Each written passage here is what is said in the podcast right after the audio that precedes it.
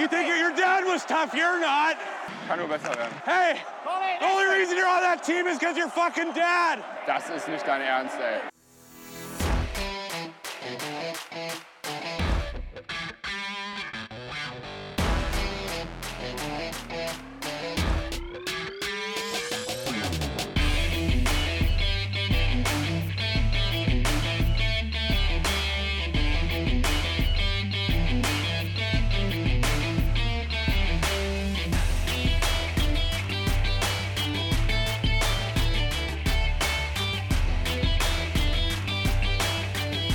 Heute ist nicht das Ende aller Tage, aber das Ende der DEG-Saison ist da. Die DEG hat äh, die Playoff-Serie gegen den ERC Ingolstadt mit 1 zu 4 verloren am vergangenen Freitag.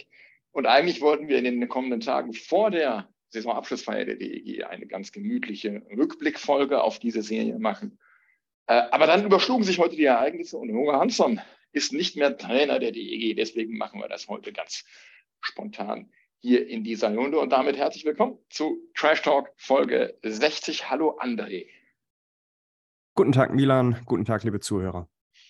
Der Daniel stößt gleich auch noch zu uns äh, in diese erlauchte Runde. Aber André, ich würde sagen, wir fangen einfach schon mal an. Ja, ja. 1 zu 4 Niederlage gegen den ERC Ingolstadt. In der Summe muss man sagen, hat sich da das bessere Team durchgesetzt, auch wenn die Spiele einzeln für sich genommen nicht so eindeutig waren, wie das, das Serienergebnis von 1 zu 4 ähm, den Anschein erweckt. Ähm, die waren alle sehr eng und hätten alle gut auch in die andere Richtung kippen können, oder André?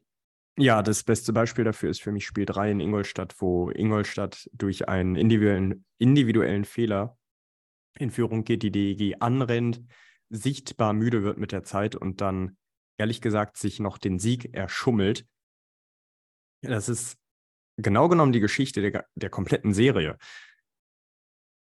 Ist die, die DEG ist angerannt in Spiel 1, in Spiel 2, in Spiel 3, in Spiel 4 konnten sie Ingolstadt kommen lassen, in Spiel 5 konnten sie Ingolstadt kommen lassen und doch die Serienergebnisse bzw. die Spielergebnisse waren immer mit einem Torunterschied bis auf Ausnahme des zweiten Spiels, das war ein 1 zu 3, da war das dritte Tor für Ingolstadt ein Empty Netter.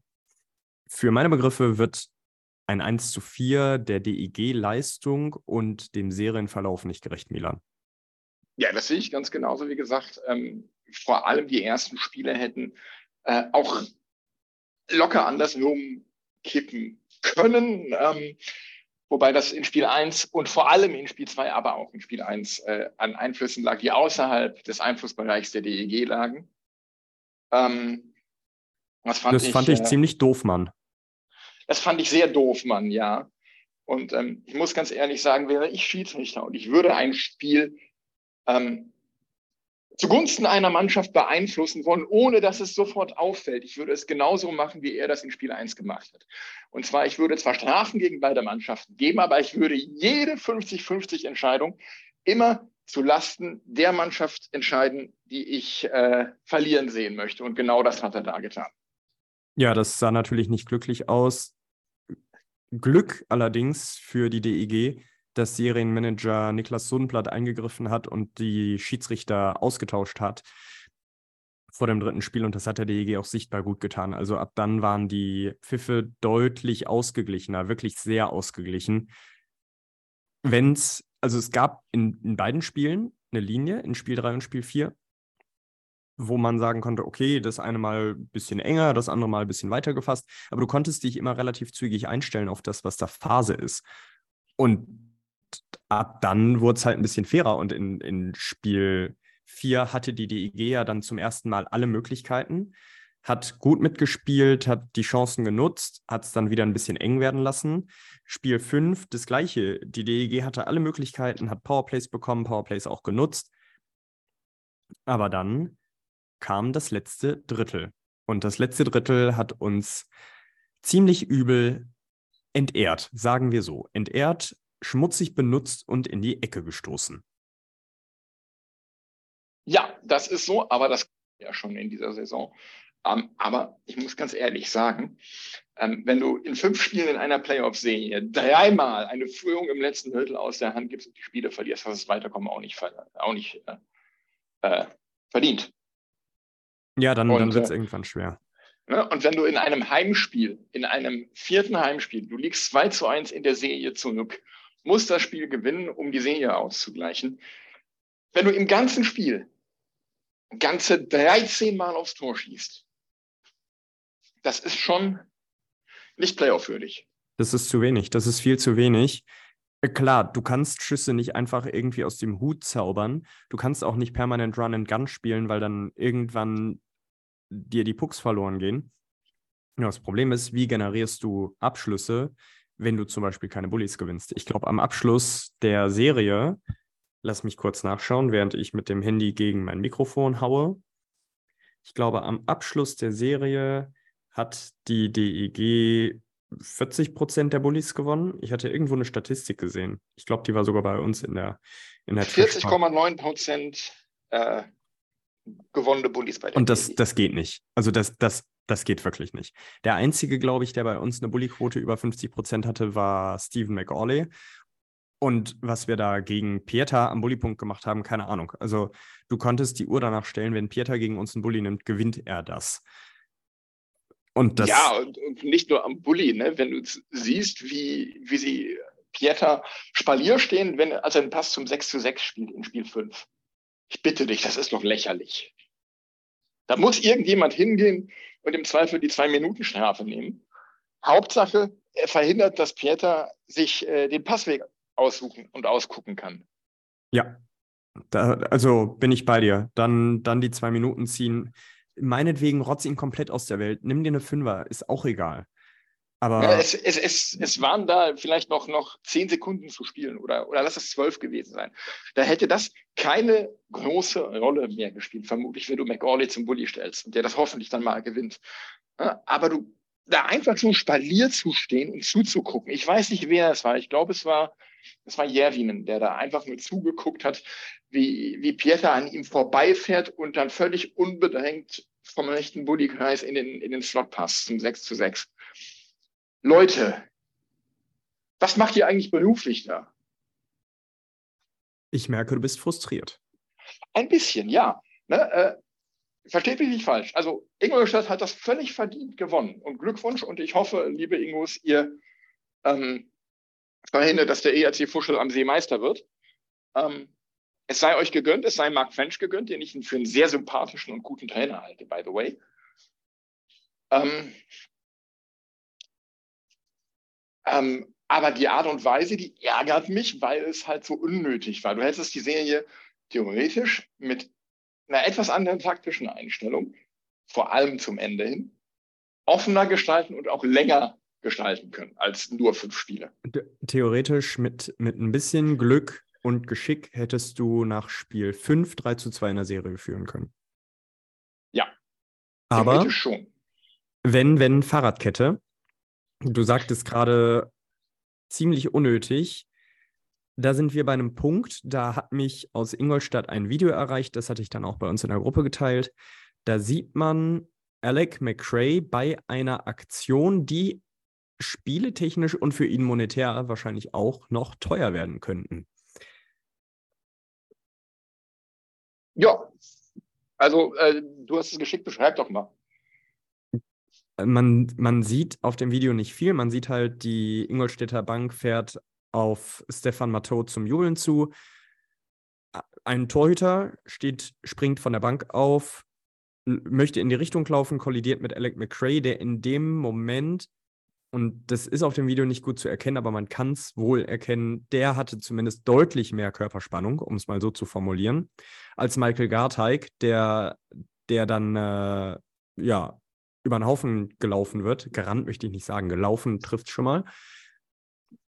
Und in der Folge sich zumindest mal leicht verletzt hat. Er hat wohl das Stadion mit einer Orthese verlassen, gab dann allerdings Entwarnung relativ schnell. Aber das sieht natürlich nicht gut aus. Und sowas als frustrierte Aktion, hm. Also meine Schätzung sind zwei bis fünf Spiele. Die fünf Spiele finde ich schon relativ hart, da McCray kein Wiederholungstäter ist. Alleine der Frust ist verständlich, ihn so zu entladen, ist unsportlich und ich glaube aber, bei, bei jemandem, der so gut Eishockey versteht, war das eine einmalige Sache. Da würde ich dir zustimmen. Ähm, ich habe es dann ja auch gesehen und ich hatte das morgens schon gelesen im, auf Twitter, dass es da hieß, ja, McRae hat nach Spielende Garteig gecheckt und der ist jetzt verletzt und musste ins Krankenhaus. Und habe mir dann, wer weiß, was für eine Olsen-Aktion da vorgestellt. Und dann habe ich das Video gesehen und habe mir gedacht, also bitte Leute, Ne? Also du hast es, du hast es gesagt, äh, Garteig springt von der Bank und ähm, also als letzter von der Mannschaft, alle anderen stürmen mehr oder weniger im rechten Winkel von der Bank weg, quer übers Eis in Richtung äh, Stefan Matteau zum Jubeln. Und Garteig läuft erstmal stumpf in die andere Richtung, Richtung, ich weiß gar nicht, wo er hin will. Ja, er, er möchte, er möchte zum Jubeln. Ja, aber er läuft ja nicht wie die anderen quasi parallel zur, zur blauen Linie, sondern er läuft erstmal in Richtung Seite weg. Ja, habe ich, hab ich ehrlich gesagt etwas anders gesehen. Also für meine Begriffe ist er über die Bank und wollte dann, aber gut, wollte, hätte, könnte, ist schwierig. Das, also, also, was da wirklich passiert ist, wissen nur die beiden und wie das zu bewerten ist, werden wir dann von der DEL hören. Ja, na, wie auch immer, für mich, äh, für mich sucht Gartag nicht den direkten Weg zum Jubeln. So, so sieht es für mich zumindest aus. Ähm, und dann perlen die beiden zusammen. Und was, was McRae dann macht, ist so ein, so ein beitarmiger Schubser, geh mir aus dem Weg, in den Staub nichtswürdiger. Ja, ähm, ich, glaube jubeln, übrigens, aber, ja? ich glaube übrigens, wenn die Aktion von Garteig, der hinter einem DEG-Spieler hergefahren ist im Laufe des Spiels, mit dem Schläger im hohen Anschlag, so als ob er den gleich köpfen würde, wenn das bestraft worden wäre, das hätte vielleicht auch ein bisschen, bisschen die Spannung aus der Situation genommen. Aber das nur am Rande. Ich weiß gar, weiß ich gar nicht, ob das irgendwie. Der Daniel klopft an. Wir lassen ihn mal rein. Ähm, ich weiß gar nicht, ob diese Szene mit Garteig so die große Rolle spielte. Ob, die sein, sein, ob er sich da kurz in Westeros wähnte und meinte, da seinen Zweihänder einmal durch die Schlacht der Bastarde schwenken zu müssen. Ähm, keine Ahnung, ich weiß nicht, ob das so eine große Rolle spielte. Ob das dafür für McRae noch im Kopf war. Ich glaube wirklich, McRae Bei hat. Bei mir wäre das im Kopf. Wenn ich Spieler wäre und ich sehe, wie, wie ein gegnerischer Spieler meinen Mitspieler bedroht, ich hätte das im Kopf. Ich hätte ja. das im Kopf und wenn ich dann auf dem Feld wäre, also ich hätte mich hoffentlich genug im Griff, da niemanden dann nach dem Spiel umzutackeln, aber in einem laufenden Spiel würde ich demjenigen eine mitgeben. Ganz sicher. Ja, da könnte ich mir dann auch vorstellen, dass da jemand den jungen Chris Kreider aus dem Schrank holt. Ähm, nee, aber ganz ehrlich, ich glaube, McRae hat nur gesehen, da kommt irgendein Blauer, der will jubeln fahren und wenn der jetzt in mich reinfährt, ist er selber schuld, soll er Augen aufmachen, wo er hinläuft, wenn er von der Bande kommt. Ja, es kann, kann sein. Daniel, ja. du bist auch dabei. Ich glaube, dir ist klar, wo wir jetzt gerade sind inzwischen. Wie, wie bewertest du denn dieses, äh, diese Stelle, diese Szene? Ja, hallo zusammen erstmal. Ähm, ja, ist ja ein harter Einstieg hier. Ähm, Buchstäblich. Ja, ja, in der Tat. Ja, überflüssig an sich. Also ich glaube, sowohl McRae, vor allem McRae, eher hätte dieser Situation auch aus dem Weg gehen können. Äh, gefühlt ist Gartey gerade über die Bande gesprungen und dann rannte ihn McRae schon über den Haufen. Hatte die Vorgeschichte, die ihr gerade schon erörtert hat. Ich tue mich schwer mit der Aktion. Ich finde, unnötig. Nach Abpfiff sollte sowas nicht passieren. McRae kann im Spiel auch plötzlich Richtungswechsel machen, dann kann er das nach Abpfiff auch das war schon Absicht und äh, von daher, ja, soll er seine zwei, drei Spiele bekommen. Wenn man alles bewertet, inklusive der Szene in-game von Garteig, dann bin ich damit fein. Alles, was darüber geht, fände ich jetzt zu krass aufgrund der ganzen Vorgeschichte und der Emotionen, die dabei sind und so weiter.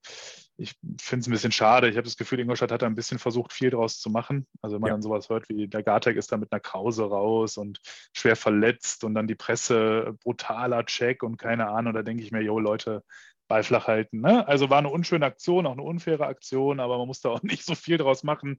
Gefühlt hat Ingolstadt und Umgebung alles dafür getan, damit jetzt McRae möglichst lang gesperrt wird. Finde ich dann auch ein bisschen überflüssig.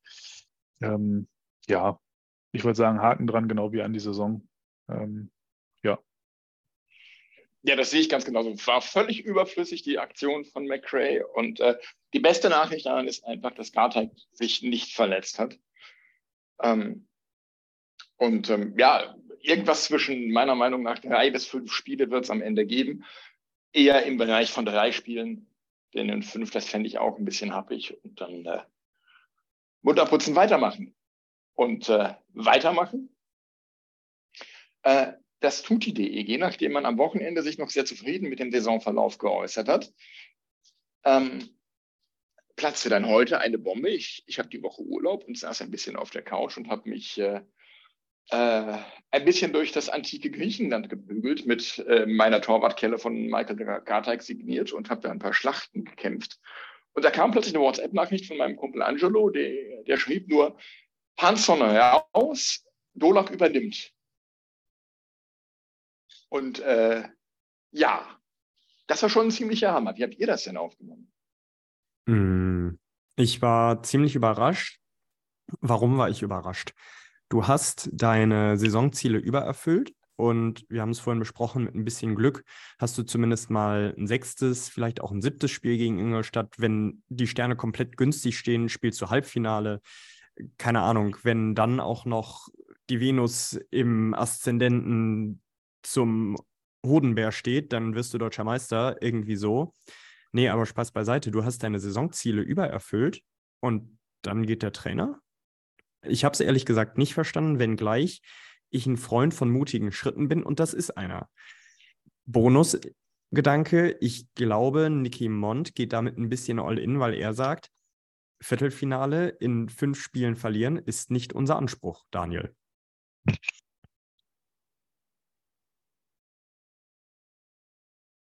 Oder auch nicht, Daniel? Hallo? Hallo, hallo? Ja, ja. jetzt hören wir dich wieder. Ja, ja, irgendwie, Technik war gerade kurz hier, irgendwie wurde mein Headset auf einmal auf stumm geschaltet, aber hier war ich noch on, das hat mich verwirrt, sorry. Ähm, nee, also ich glaube, am Ende des Tages ist es wirklich ein Blick auf die gesamte Situation und die gesamte Saison. Und wenn wir ehrlich sind, wie oft haben wir auch hier im Podcast und äh, auch im Stadion, wenn man mal Gespräche geführt hat, immer gesagt, irgendwie das, das macht einen teilweise nicht so zufrieden, wie es läuft. Allein dieses also wie wir es nicht geschafft haben, über die ganze Saison hinweg diese zahlreichen Puckverluste in der eigenen Zone abzustellen, dass da irgendwie doch was verändert wurde, angepasst wurde, dass das besser und weniger wurde. Das hat sich ja wie ein roter Faden durchgezogen, wie viele Gegentore wir dadurch geschluckt haben, selbst in ja, letzten Dritteln, da hatten wir ja auch diese Statistik mal jetzt betrachtet. Milan, du hast doch heute was in unsere Gruppe ja auch gepostet oder gestern war es, ähm, wie viele Spiele, ich glaube zehn waren es allein, die wir im letzten Drittel da verspielt haben mit einer Führung. Und da waren nicht wenige Führungen bei, die wir verspielt haben durch solche Ab Abspielfehler in der eigenen Zone und all so ein Gedönse. Und ich weiß noch genau, André, da hatten wir auch, glaube ich, äh, gerade so die ersten 20, 30 Spiele lang auch oft gesagt, irgendwie so richtig glücklich ist man mit dem Spielsystem nicht, wie es gespielt wird und was da so rüberkommt. Das Spiel war auch sehr emotionslos, äh, viele Spiele mit Hängen und Würgen. Und wenn man mal ehrlich ist, wir haben so viele Siege eingefahren, wo wir einfach sowas von unverdient in Summe über das Spiel gesehen gewonnen haben. Auch mit viel Glück da einfach nur ein Haukeland hinten genau, unfassbare Haukeland. Leistungen äh, gezeigt hat. Ähm, ich glaube, wenn man die Saison mal nüchtern betrachtet und würde mal Haukeland rausziehen und stellt einen Durchschnittstorhüter hinten rein, hätten wir mit Mühe und Not Platz 10 erreicht. Meine Meinung. Das und wenn man das einfach betrachtet äh, in der Entwicklung zum, zum letzten Jahr, dann muss man sagen, hat sich das Team entwickelt oder haben wir einfach nur einen geilen Torwart bekommen? Und für mich ist eher die Tendenz, wir haben einfach einen unfassbar starken Torwart fürs Team gewonnen, aber das Team an sich hat sich nicht wirklich entwickelt. Jetzt muss man sagen, ja, O'Donnell früh raus, Komiski am zweiten Spieltag raus. Das sind natürlich massive Einbrüche für das Team, die du nicht kompensieren kannst. Ich meine, da muss man, da darf man Hansson auch keinen Vorwurf machen, wenn du dann Bittner holst. Der kann einfach O'Donnell, einen Arm vielleicht kann er ersetzen, aber bei weitem nicht den ganzen O'Donnell. Und äh, ja, ein Komiski, Kusa, der Tausch war auch im Nachhinein einfach bei weitem nicht auch nur ansatzweise ein Ersatz. Kusa hat so viele Fehler gemacht und defensiv sowas von ja, weiß nicht, also die Abspielfehler, der ganze Verschleppen des Spielaufbaus und so weiter, für mich einfach viel zu langsam von seiner Handlung her. Und das hat es natürlich auch nicht leichter gemacht, äh, aber trotz allem für mich keine Entwicklung in Summe über die ganze Saison gesehen. Also in der Saison innerhalb des Spielsystems schon, aber in der, über die komplette Saison gesehen im Vergleich zur Vorsaison und wenn man Haukeland mal abzieht, für mich keine Entwicklung im Team. Und Deswegen ja. ist das eigentlich die logische und nachvollziehbare Konsequenz. Und ja. mich hat es natürlich trotzdem überrascht, auch der Zeitpunkt jetzt. Also wäre für mich was gewesen, wo man vielleicht hätte nach der Saisonabschlussfeier genau. das Ganze. Ähm, das hat mich jetzt überrascht, so knallhart und so schnell. Aber ich finde es auch, wie du sagst, ich finde es gut und auch richtig und ich glaube auch, dass Nicky Monti einfach ein klares Zeichen setzen will. Und wenn man so ein bisschen durch die Zeilen mal die Führungsspieler gehört hat, die Interviews nach der Serie gegen Ingolstadt, wie Eda, Gugula, Bartha, für mich klang da direkt so ein bisschen Kritik durch, ne? Genau, Ähm, mehr, wir brauchen von- mehr Qualität. Ja, wir wollen mehr Qualität und ne, so auf Führung vor Spiel muss man fragen, woran das lag. Da klang auch ein bisschen Kritik an, am Coaching durch für mich. Ja. Also wenn wir, wenn ich mir jetzt mal so die, die Statistiken der Spieler angucke, wer hat sich wirklich entwickelt? Für mich haben El, hat El einen kleinen Schritt gemacht, Schiemens keine Entwicklung. Eham, Bosetzky können wir nicht bewerten. Ich finde, die haben sich beide ganz gut, ganz gut gezeigt in ihrem ersten Jahr. Zitterbart, Heinzinger, Geithner, keine Entwicklung. Wobei mir tatsächlich die, die Eiszeiten vom Heinzinger etwas leid tun, weil ich glaube, dass er noch deutlich mehr Potenzial hat als ein Geithner oder ja, Zitterbart bin ich, also Stand jetzt würde ich sagen, wenn es stimmt, dass Zitterbart nach Ingolstadt geht, dann ist er der neue schwächste Spieler bei Ingolstadt. Um das mal ganz klar und hart zu formulieren. Der einzige Spieler, der wirklich eine unfassbare Entwicklung genommen hat dieses Jahr, ist Tobi Eder, der nicht nur eine Entwicklung hingelegt hat, sondern auch wirklich Sportsgeist Sportsmanship auf Englisch gezeigt hat, vom Allerfeinsten, hat einen Vertrag in Berlin unterschrieben und scored, macht, rackert, tut weiter. Der war sich nicht zu schade für Unterzahl, der hat in Überzahl abgezogen, der hat bei 5 gegen 5 seinen Einsatz gezeigt, mitgedacht, mitgetan, mitgehandelt. So, und was dem, was natürlich dem Hanson auch nicht geholfen hat, aber sowas hast du immer schon, das ist so alt wie der Eishockey-Vertrag selber, ist das ein Fischbuch, nach der Hälfte der Saison aufhört zu spielen, dass ein Harper, der nie als Scorer geholt worden ist, glaube ich, nach der Hälfte der Saison noch vier Scorerpunkte macht.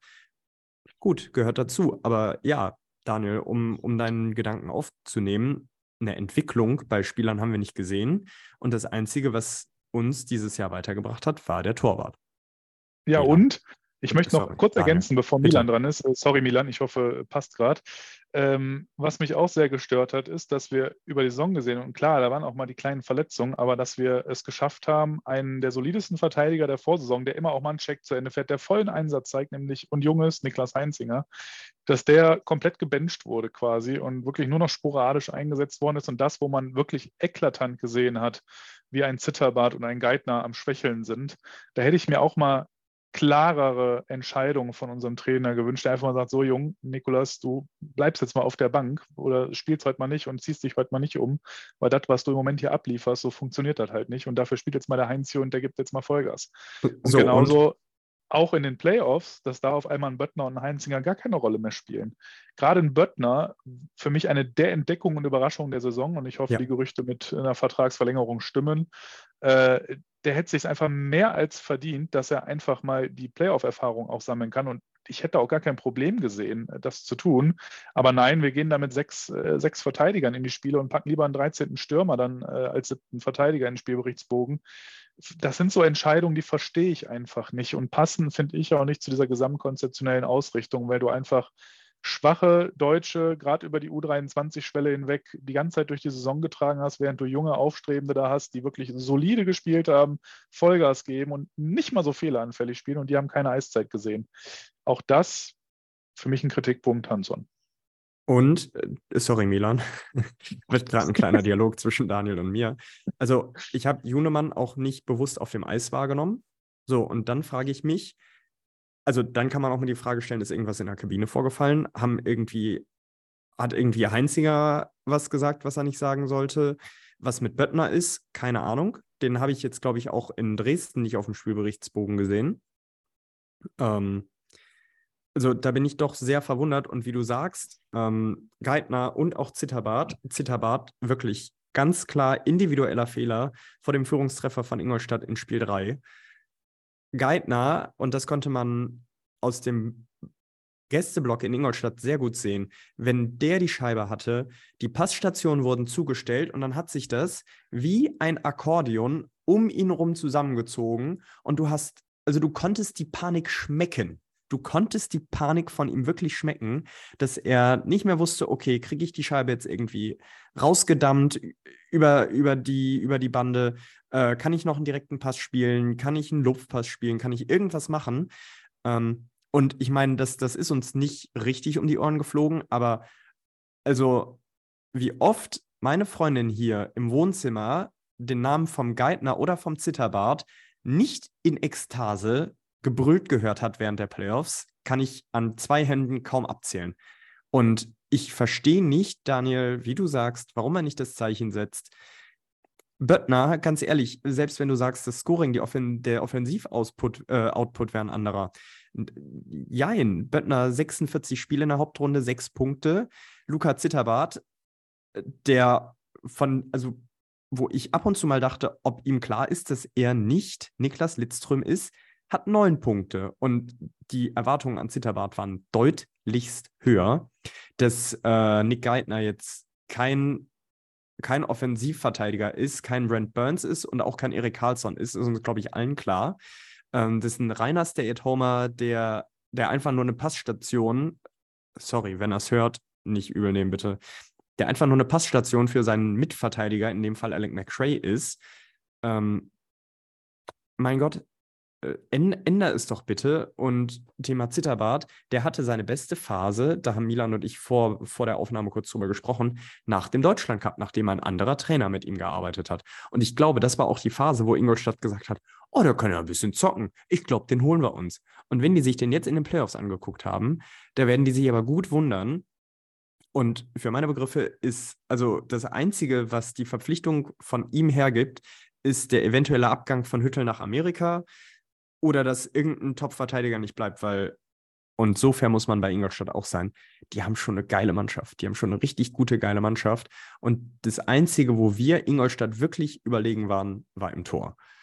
So, Milan, jetzt hast du ganz viel, wo du drüber nachdenken konntest und wo du jetzt, außer Daniel, möchtest du noch was sagen? Nein, Milan, du hast das Wort.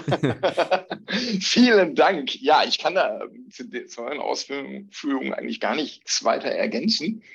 Ähm, ich wollte auf ein ganz anderes Thema. Nämlich, ähm, ihr habt gesagt, wir haben keine Entwicklung gesehen der Spieler und, und des Spielsystems. Das ist. Ähm, äh, da, muss, da, da, möchte ich sagen, Daniel hat ganz klar gesagt, es gab eine Entwicklung im Spielsystem, das ist besser ja. geworden und das ist besser verstanden worden. Und das stimmt tatsächlich auch. Da, das, das stimmt tatsächlich. Aber was sich nicht geändert hat, da habt ihr einmal gesagt, die Scheibenverluste im Spielaufbau in der eigenen Zone. Ähm, immerhin konnte man irgendwann die Wechselfehler abstellen, die zu Gegen äh, Gegentoren geführt haben. Ähm, was sich aber auch nicht geändert hat, ist das Defensivverhalten im Schlussdrittel, André. Wir haben im Vorgespräch kurz drüber gesprochen. Ähm, und ich habe da gestern auf Twitter mit dem Bernd Schwickerath kurz drüber geschrieben. Ähm, die DEG hat in dieser Saison zehnmal eine Führung zu Beginn des Schlussdrittels aus der Hand gegeben und das Spiel danach verloren. Zehnmal Hauptrunde und Playoffs zusammen. Und dazu und? gab es dazu gab es dann noch sieben weitere Spiele, wo es zu Beginn des letzten Drittels unentschieden stand, die man verloren hat. Und die DEG hat insgesamt eine Tordifferenz von, wie viel waren es? Plus äh, 13, ne? Genau. André? Genau. Davon Über die Saison Milan? Minus 17. Ja. Aus irgendeinem Wie verlierst Grund, du Spiele? Indem du nach zwei Dritteln bei Führung aufhörst, Eishockey zu spielen. Und versuchst einfach nur, das irgendwie möglichst kräftesparend nach Hause zu schaukeln. Und da muss ich sagen, ja, es war äh, ein, natürlich gab es Verletzte. Kamiski war ein herber Schlag ins Kontor. Ähm, O'Donnell war ein herber Schlag ins Kontor. Ja, und Kusa war nicht annähernd ein Kamiski-Ersatz. Er war ein besserer Kamiski-Ersatz, als Bittner ein, ein O'Donnell-Ersatz war. Aber trotzdem, du darfst doch nicht äh, wieder und wieder und wieder und wieder die gleiche Scheiße machen. Und wieder und wieder und wieder dass das, die gleichen Fehler machen. Und so schließt sich am Ende der Saison der Kreis, dass die Saison so endet, wie sie begonnen hat. Am ersten Spieltag verspielst du gegen Ingolstadt eine 3-0-Führung und scheidest dann in Ingolstadt aus den Playoffs aus, weil du eine drei Tore Führung verspielst im letzten Drittel. Und so schließt sich der Kreis Und ähm, ja, da war einfach keine Weiterentwicklung zu sehen über die ganze Saison, dass du sowas mal über die Zeit gebracht hast und, und äh, einfach dann eben nicht aufgehört hast, Eishockey zu spielen und zu verwalten, sondern weiter versucht hast, den Gegner zu beschäftigen und von deinem Tor aktiv wegzuhalten, indem du selber sagst, Angriff ist die beste Verteidigung. Solange wir den Puck haben und solange wir ähm, in, in der gegnerischen Defensivzone sind, können die bei uns kein Tor schießen. Was, aber was da, ich, aber dazu, dazu Ja. musst du auch erstmal Bullies gewinnen. Genau. Und also Bullies ist ein Thema. Wir hatten in der Hauptrunde, wenn ich das richtig auf dem Schirm habe, keinen Spieler über 50% Bully-Quote gehabt. Das heißt, du hast immer einen Zweikampf mehr, den du gewinnen musst, damit du Scheibenbesitz hast. Das habe ich zu Beginn der Saison gesagt, das wiederhole ich jetzt. Das ist äh, und ganz, ganz ehrlich, ich habe mal in der zweiten Liga geguckt. Es gibt Leute, die können da einigermaßen gerade auslaufen und Bullies gewinnen. Dann hol dir doch bitte einen oder zwei davon. Ähm, auch in den, in den niedrigeren Ligen, in der Allsvenskan, in der National League B. Du findest da überall Leute, die äh, halbwegs, halbwegs solide scoren. Mir ist klar, wenn du in einer, irgendwo in der internationalen zweiten Liga gut scorest, ist es keine Garantie für die DEL. Grüße gehen raus an Brian Lepler. Ähm, so, aber du brauchst Bully-Gewinne, ganz, ganz dringend. Und das ist eine Schwäche, die wir, die wir in der ersten und zweiten Reihe hatten. McAuley jetzt als einziger, wir haben es vorhin gesagt, der, der gegen Ingolstadt eine Bully-Quote über 50 Prozent hatte. Ich möchte aber noch was anderes aufgreifen, Milan. Mir ist aufgefallen, wenn wir im letzten Drittel mal wieder, also das war ja nicht mal Kreishockey, sondern das war ja, äh, wir beschützen das eigene Tor und es geht in die Hose. Ja, wir parken haben. den Bus. Wir parken den Bus. Ja, wir, wir parken aber einen Bus, der die Türen relativ weit offen hat, leider. Und Ja, es, ist, es war kein Bus, es war ein Planwagen ohne Plane. so, planlos in Summe. Und Ja. was mir aufgefallen ist, unsere, der linke und der rechte Flügelstürmer, die haben selten näher an der blauen Linie gestanden als am oberen Bullykreis. Und man hat das wunderbar gesehen, wie die Gegner den Puck außen rumlaufen lassen haben. Natürlich, das ist auch gut, dass du nicht im Slot dir die Dinger fängst, wie wir das zu Saison, äh, Saisonbeginn und im November hervorragend gemacht haben. Äh, da hat der Gegner nämlich andersrum im Slot die Gelegenheit gehabt, mit dem Bus durchzufahren und zu wenden. So, aber du musst halt, also du kannst auch mal den Schritt mehr machen. Du wirst nicht jedes Mal überrannt. Also nicht, nicht jeder Verteidiger hat die Möglichkeit, da dich zu Tode zu demütigen und aussteigen zu lassen und dann drauf zu nageln. Da darf man dann auch mal ein bisschen aktiver für den Puckbesitz arbeiten. Das ist, also ich, ich habe mich da so geärgert. Du hättest da, selbst als Schlittschuhlaufender Anfänger, hättest du da bequem von der, von der roten Linie hoch zur blauen, an der blauen entlang, wieder zur roten hochfahren können, Schlittschuhlaufen mit dem Puck und dir wäre nichts passiert als Gegner. Bestes Beispiel das. Tor zum 6 zu 6 in Spiel 5. Ja. Dann macht äh, Peter nämlich genau das. Und also ich meine, Pieter ist ein guter Eishockeyspieler. Ja. So wenig ich ihn mag. Nur, das ist kein Mark York, ne? Der, der zündet nicht die Rakete und dann ward er nie mehr gesehen. Das ist einer, den du einholen kannst. Ja, absolut. Und ich weiß nicht, ob das äh, auf den Headcoach geht oder auf den äh, Co-Trainer, der für die Defensive verantwortlich war. Ich kann's, ich weiß es nicht, aber Das wäre übrigens Thomas Dolak gewesen. das wäre jetzt meine Überleitung gewesen, genau. Ähm, auf jeden Fall, Thomas Dolak ist dann jetzt der neue Chefcoach. Und ich, ehrlich gesagt, ich weiß nicht, was ich davon halten soll, weil Ist das genug Umbruch? Ein Coach, der unter Kreis und Hanson gelernt hat? Ist das Umbruch genug? was wäre die Alternative? Ich würde es machen. Ja, okay. Dann hättest du fitte Spieler. Dann hättest du fitte Spieler. Dann hättest du fitte Spieler und wir würden hier äh, die Big, Bra Big Bad Düsseldorf Bruins sehen. Ja, zumindest du ein bisschen mehr Run Gun. Also ab dem, ab dem Bullypunkt muss geschossen werden, sonst Kasten. Finde ich gut. Bin ich dabei. Nee, aber ähm, Thomas Dolak, äh, er war ja jetzt Teil des, Sys- ich sag mal, des System Kreis, er war Teil des System Hanson und jetzt soll er das Ganze übernehmen. Ich gönne ihm ähm, die, die, den Cheftrainerposten. Ich weiß noch nicht, ob das der Impuls ist, den wir brauchen oder ob es nicht sinnvoller gewesen wäre, extern zu suchen. Marian Basani. Ja, der, der hat ja jetzt wieder, der hat ja jetzt wieder Zeit. Ähm, Der hat sich ziemlich, wohl ziemlich daneben benommen in Grimmitschau. Okay. Ähm, ja, da, dazu kann ich sagen, man, man hat ihn wohl auch in, also als er noch Cheftrainer in Krimitschau war, ähm, äh, war auch relativ regelmäßig in Düsseldorf. Also er hat hier seinen Lebensmittelpunkt. Das, ähm, der, der gehört so ein bisschen zu der Gerresheimer Grafenberger Clique, Kreuzer, Lewandowski, Boos, so da in die Ecke. Ähm, wa- wa- was ja auch okay ist, dass er dann, dass er dann nach Hause kommt. Aber wenn du, wenn du Cheftrainer bei einem, also bei einem Profiverein bist und das ist Grimmitschau, dann hast du vielleicht etwas mehr Zeit da zu verbringen. Aber ähm, nicht, nichtsdestotrotz, also ich glaube, es war John F. Kennedy, der sagte, die Schriftzeichen für Krise im Chinesischen stehen für Gefahr, aber auch für Chance. Und wir haben die Chance, dass jetzt ein Trainer kommt, der ein defensiv sehr gefestigtes System etabliert, gleichzeitig aber die Offensive, also der dieses System weiterentwickelt und offensiv attraktiver, engagierter spielen lässt. Das ist die Hoffnung, die ich habe. Worst Case sehen wir hier eine Mischung aus Hanson und Kreis. Also Kreison? Keine Ahnung. Ähm, und dann, dann wird das eine sehr dröge und anstrengende und lange Saison.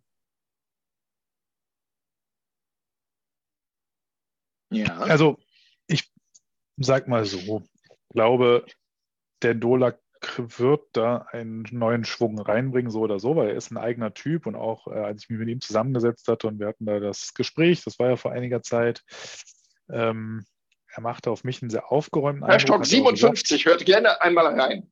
Ja, lohnt Genau. sich. Eine unserer, eine unserer besseren Folgen. Wir haben viele Folgen, aber das ist, äh, wir haben auch sehr viele gute, aber das ist eine von den wirklich durchaus hörenswerten. Und, Ja, die ähm, guten Folgen sind immer die, wo nicht wir alle dabei sind, son- sondern Gast dabei ist. Das ist dann immer besonders gut. Also womöglich wenig von uns kommt, die gequirlte Scheiße.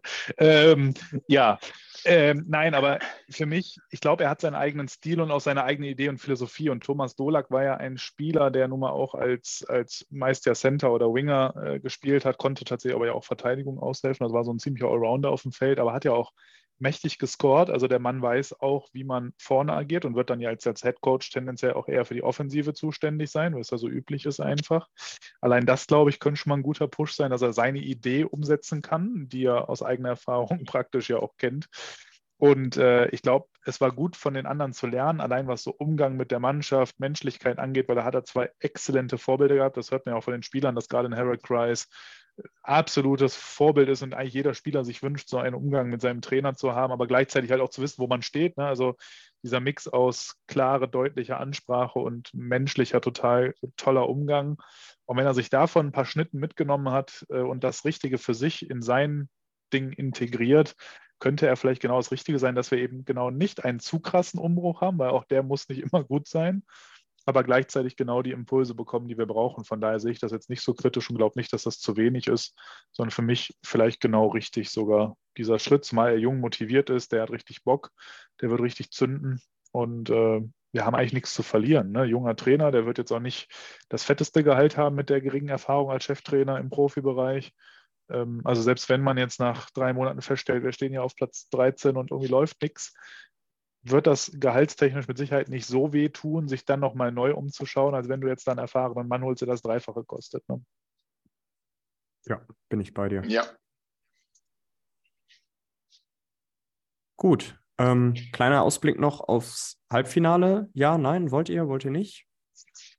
Also, wir haben ja heute Abend erstmal noch äh, Viertelfinale, Spiel 7 zwischen Wolfsburg und Straubing, oder? Ich Oder kann, ich, Nee. meiner Meinung nach ist der Ausgang dieses Spiels aber irrelevant für das, was wir dann im Finale sehen. Wen siehst Weil? du im Finale? Ich sehe, weil, sch schön, dass ihr fragt, ich sehe ziemlich deutlich München und Ingolstadt im Finale. Mir fällt keine Möglichkeit ein, wie Mannheim München in die Schranken weisen. Mannheim München wäre es, ne? Überlege Nee, gerade. Ingolstadt gegen Nee, Mannheim Mannheim und gegen München. Ingolstadt. Ach, Ingol, ja, okay, noch, noch anders. Ich wüsste nicht, also äh, anders. Mir fällt keine Möglichkeit ein, wie München und Ingolstadt oder Ingolstadt nicht ins Finale kommen. Egal gegen wen die beiden spielen. Ich sehe die beiden als absolute Favoriten.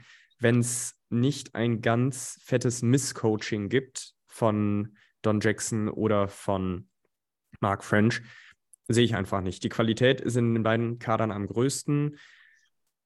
Ingolstadt ist für mich das heißeste Team der Liga. Heiß im Sinne von, die haben eine, einen super Hauptrundenabschluss, haben sich auch ziemlich gut, wenn man ehrlich ist, gegen die DEG durchgesetzt. München hat sich gut berappelt. Ich sehe da nicht die Möglichkeiten bei, bei Wolfsburg oder Mannheim sich da durchzusetzen. Beileibe nicht, auch wenn, wenn ich Wolfsburg noch als stärker empfinde als Mannheim. Für mich ist München gegen Ingolstadt das, das Finale, e egal was Straubing macht ähm, oder, oder Wolfsburg machen. Das ja, würde also, ich so unterschreiben, ja. Ja, nee, ja. ich nicht. Äh, also München und gegen Straubing oder Wolfsburg, das ist klar. Also da brauchen wir auch nicht drüber reden. Die kommen jetzt auch aus sieben Spielen. München hat jetzt zumindest mal diese, dieses eine Spiel jetzt Pause. Das kann auch schon eine entscheidende Funken geben. Und wenn es dann doch, also ich sag mal, über sieben Spiele wird keiner München schlagen von den beiden Mannschaften. So, das ist es. Also, dass die mal ein, zwei Spiele abnehmen können, das traue ich denen schon zu. Gerade Straubing zu Hause oder auch Wolfsburg zu Hause, das kann immer mal passieren. Aber in Summe kommt München hier schon recht deutlich weiter, glaube ich. Bei der anderen Serie bin ich mir ehrlich gesagt gar nicht so sicher. Mannheim ist so eine typische Playoff-Mannschaft für mich. Ich fand es auch stark, wie sie sich aus dieser Serie zurückgekämpft haben äh, gegen Köln und das Ding jetzt auch noch geholt haben. Dürften einen ordentlichen Push bekommen haben. Und ja, klar, Ingolstadt war absolut die bessere Mannschaft und ist auch verdient ins Halbfinale eingezogen, aber ich war erstaunt, wie schwer wir es den Ingolstädtern gemacht haben und wie nah wir dran waren, auch Spiele in unsere Richtung zu drehen. Und dann, wenn wir das schon schaffen, hat Mannheim dieses Potenzial erst recht. Und Mannheim hat vielleicht etwas erfahreneren Playoff-Coach, was das angeht, mit Mike Stewart durchaus und auch vielleicht die erfahreneren Spieler und die mehr Qualität, die das hochgradig spannend machen. Und für mich ist diese Serie nicht so eindeutig. Ich könnte mir auch gut München gegen Mannheim im Finale vorstellen da muss Ingolstadt ganz schön viel Glück und auch viele gute Entscheidungen treffen, um Mannheim hier so deutlich zu besiegen, wie ihr das seht, meiner Meinung nach. Ähm, also das ist für mich eine komplett offene Serie und egal wer ins Finale kommt, München wird Meister. Das wiederum ist eine Ansage. Ich würde sagen, wenn München gegen Ingolstadt spielt, alles drin für beide. Ist von einem Sweep bis Spiel 7 alles drin. Da würde, da würde ich mich dann, da würde ich dann meine, Äußerungen komplett offen halten wollen. Ein letzter Gedanke, wo wir gerade von Mannheim sprechen. Ich glaube, damit müssen wir dann auch diese Sendung schon beschließen. Ich habe heute gehört, dass David Wolf in Düsseldorf im Gespräch ist. Geil. Wo hast du das aufgeschnappt? Ich kann es mir was, was, was, was Männer, wo Männer im besten Alter sich so aufhalten, auf Twitter natürlich. Achso, ich dachte OnlyFans. Okay.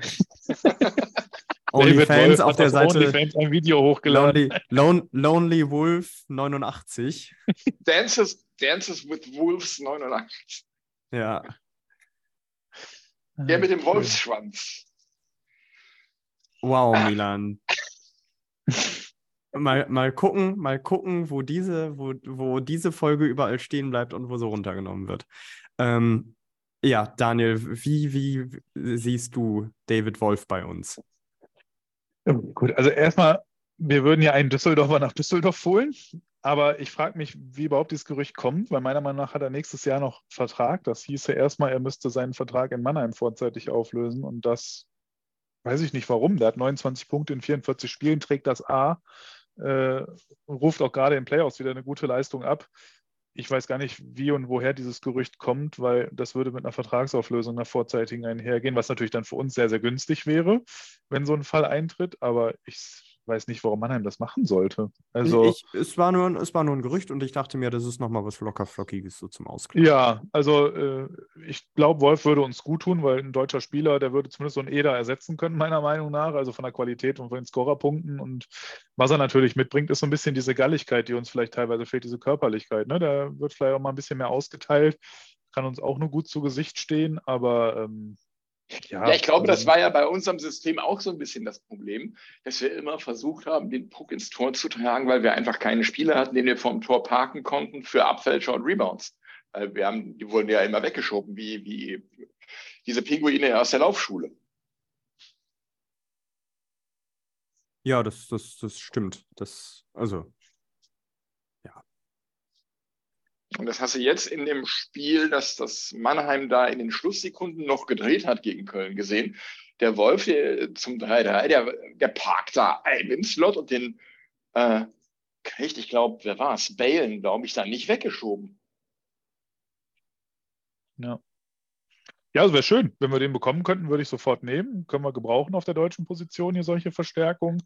Düsseldorfer Jung ist auch nie verkehrt, aber ähm, ich sehe es aufgrund der Situation mit dem Vertrag und so weiter nicht. Ja. Man, man darf ja hoffen. Ja. Ja.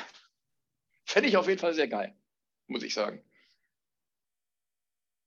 Ähm, aber wenn wir gerade noch mal kurz bei den anderen Serien sprechen, möchte ich bitte auch einmal über Spencer Machaschek sprechen, der für mich eine unfassbar geile Saison spielt, die ich ihm nach seiner Zeit in Düsseldorf nie so zugetraut hätte. Also Chapeau.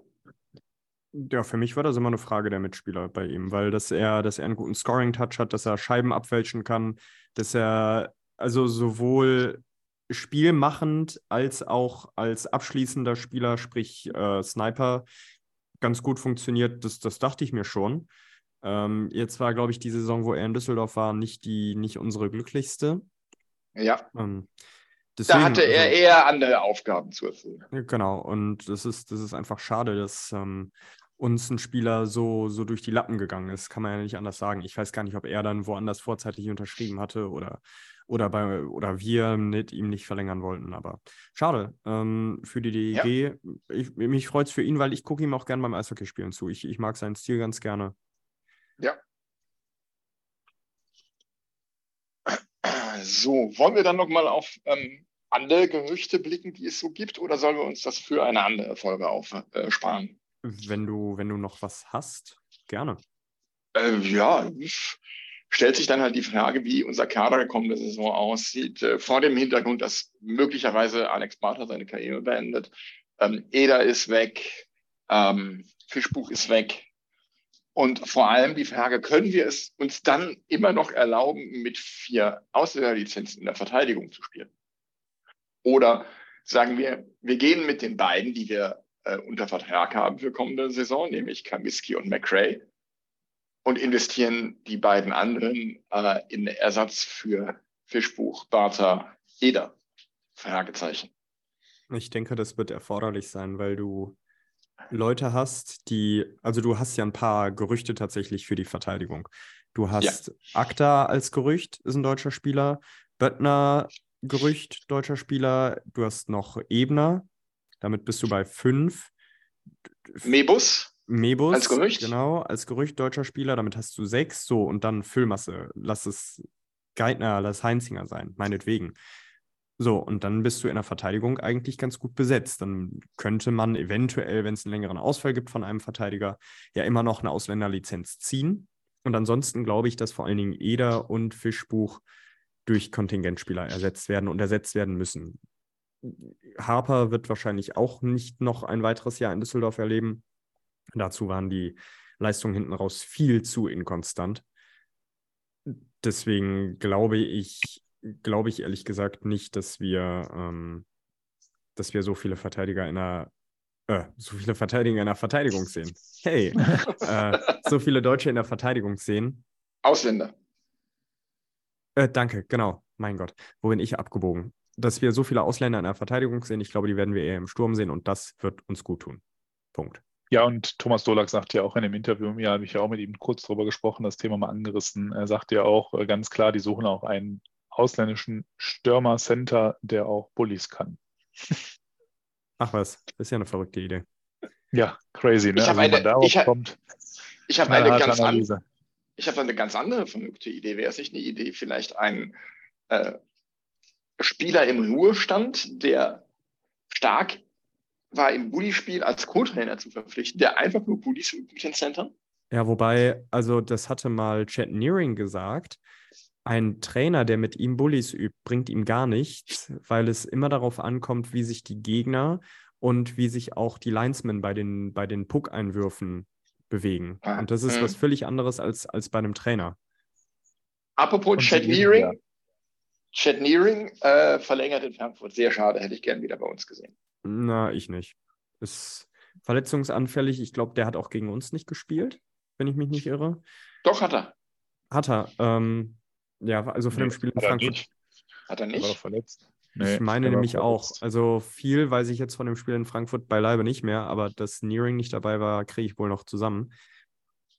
Äh, Verletzungsanfällig, guter Bully-Spieler, guter Zweikämpfer auch.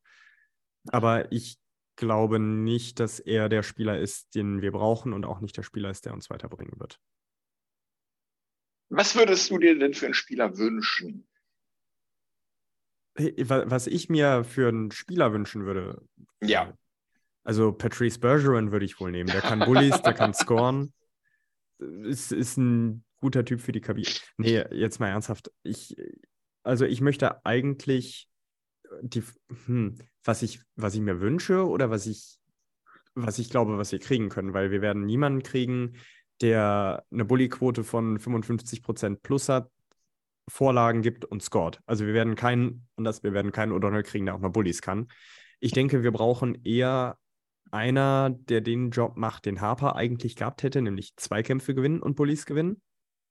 Ähm, Zweikämpfe gewinnen ist ja, ist ja so ein Ding, das brauchst du in jeder Reihe. Das haben wir zum Beispiel auch in der jungen Reihe mit Eham. Der, der macht nichts anderes als Zweikämpfe gewinnen. Und das macht er richtig gut übrigens. Da gucke ich ihm gern mal zu.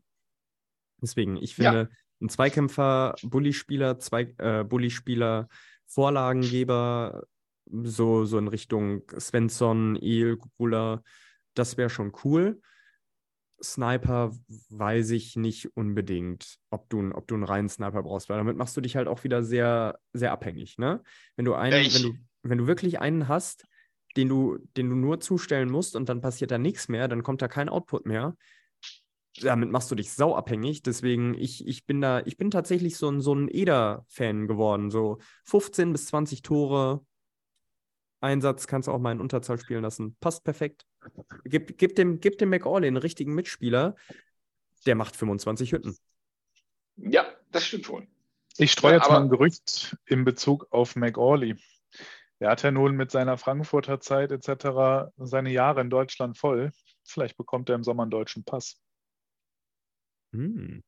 Mhm. Weil das würde natürlich entsprechend was freisetzen, dass du dann auf einmal zwei interessante Ausnahmelizenzen frei hättest im Sturm. Äh, McAuley dann als Deutscher würde natürlich einen der deutschen Abgänge, sei es Fischbuch oder Eder, ersetzen quasi. Ähm, das fände ich eine interessante Konstellation. Wer weiß, was Niki da schon am Köcher hat, weil bisher wirkt das auch alles sehr entspannt mit den Abgängen. Wer weiß, ob sowas vielleicht eine Rolle spielen kann. Also McAuley deutscher Pass, für mich durchaus denkbar. Also dann Makaulay. McAuley, genau. Michael, nur, mal so als, nur mal als Gedanke. Stefan Makaulay, okay. Also Ja. in Iserlohn, in Iserlohn hätte er so schnell einen deutschen Pass, so schnell kann der gar nicht Seilersee sagen. das ist ja auch schwer auszusprechen für so einen Nordamerikaner. Das stimmt. Ja, diese, diese deutschen Doppelvokale, Ei, Au, das ist doch schon vor allem das Ei. Äh, ja, ähm, ja, ich weiß nicht. Also Bulli-Spieler auf jeden Fall, gerne auch zwei, weil wir haben ja vorhin schon gesagt, wenn du einen Bulli verlierst, musst du immer einen Zweikampf gewinnen, um irgendwie die Scheibe wieder zu kriegen. Ähm, und ich weiß nicht, ob ich dir da zustimme, was den Sniper angeht, weil ähm, O'Donnell kommt wieder, da haben wir einen Torjäger, aber ich hätte gern noch einen zweiten, der in die Richtung geht, einfach damit du variabler aufgestellt bist. Und äh, sonst läufst du nämlich wirklich wieder die Gefahr, dass du diesen einen hast, der was Scoring angeht, vorne weg marschiert und dann wird er mal kalt gestellt oder fällt mal verletzt aus und dann ist Ende im Gelände. Und, und hast Frage dann ist ja, möglicherweise. Ja, die Frage ist ja, wie kommt O'Donnell zurück? Ne? Also jetzt Ja, hofft er ja schon zum nächsten Saisonstart zurück? wieder da zu sein. Genau. Erstens kommt er zurück pünktlich, das ist Frage Nummer eins. Und dann zweitens, in welcher Verfassung, welcher Form sehen wir jemals wieder den O'Donnell, den wir jetzt, an den wir uns gewöhnt haben, der auch zu Saisonstart wieder geglänzt hat? Oder sehen wir da eher so punktetechnischen zweiten McAuley künftig, ne? weil er vielleicht nicht mehr so kann, weil ne? ich bin gespannt. Also da ist für mich viel offen für den Kader, viele Optionen.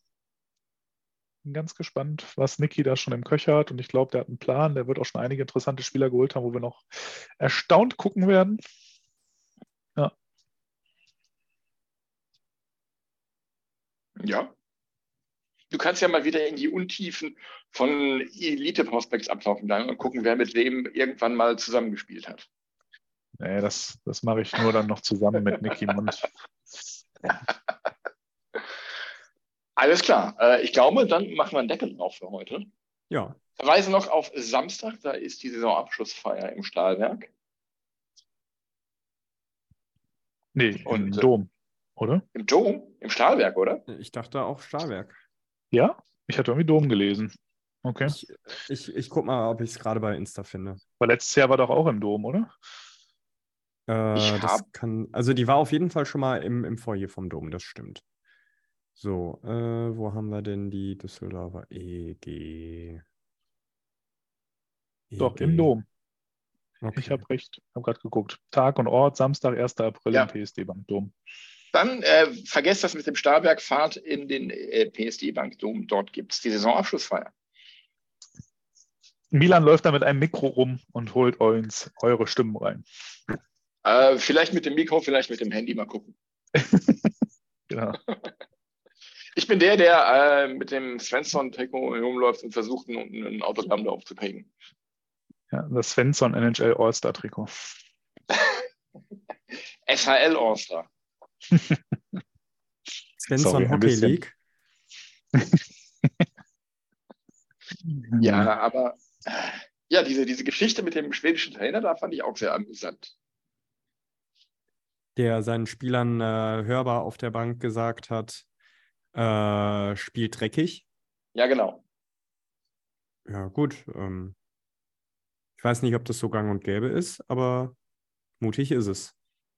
Ja, hat auch nichts gemacht. Wir haben das Spiel dann irgendwie 3-8 verloren und er hat einen mündlichen Verweis bekommen von der Liga dafür. Der hat ja nichts gemacht, was illegal ist, ist halt unelegant. Ja. Aber grundsätzlich dieses Mindset in den Playoffs zu sagen, ja, wenn wir schon verlieren, dann sollen ihnen morgen wenigstens die Knochen ordentlich wehtun. Das ist schon elegant irgendwie. Es hat, es hat zumindest einen gewissen Charme, wenn man äh, die körperlichen Aspekte des Sports schätzt. Äh, er sagt ja nicht, äh, geht raus und verletzt ihre besten Spieler, sondern äh, das, muss man ja auch sagen, geht raus, äh, spielt schmutzig, äh, fahrt jeden Check, den ihr fahren könnt, aber riskiert keine Sperren oder Strafen oder sowas. Von daher finde ich das durchaus ein legitimes Mittel, Duftmarken für das nächste Spiel zu setzen. Ja. Aber gut. Gut, dann äh, Deckel drauf für diese Runde. Berühmte letzte Worte. Äh, die letzten, die dazukommen, sollen die ersten sein, sich zu verabschieden. Daniel, bitte. Ja, tschüss.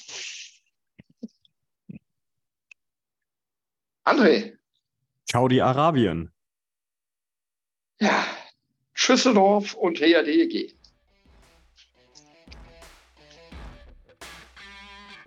Eieiei, da habe ich heute Abend einiges zu schneiden. Wieso das? Ach, so ein paar. Äh,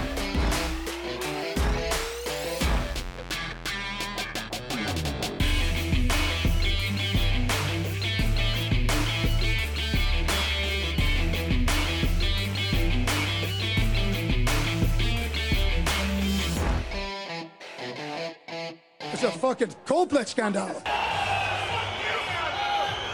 you fucking do that again now? I'll fucking cut you to pieces. One more fucking time. You fucking piece of shit. That's so fucking gutless. Oh, This is fucking nicht normal.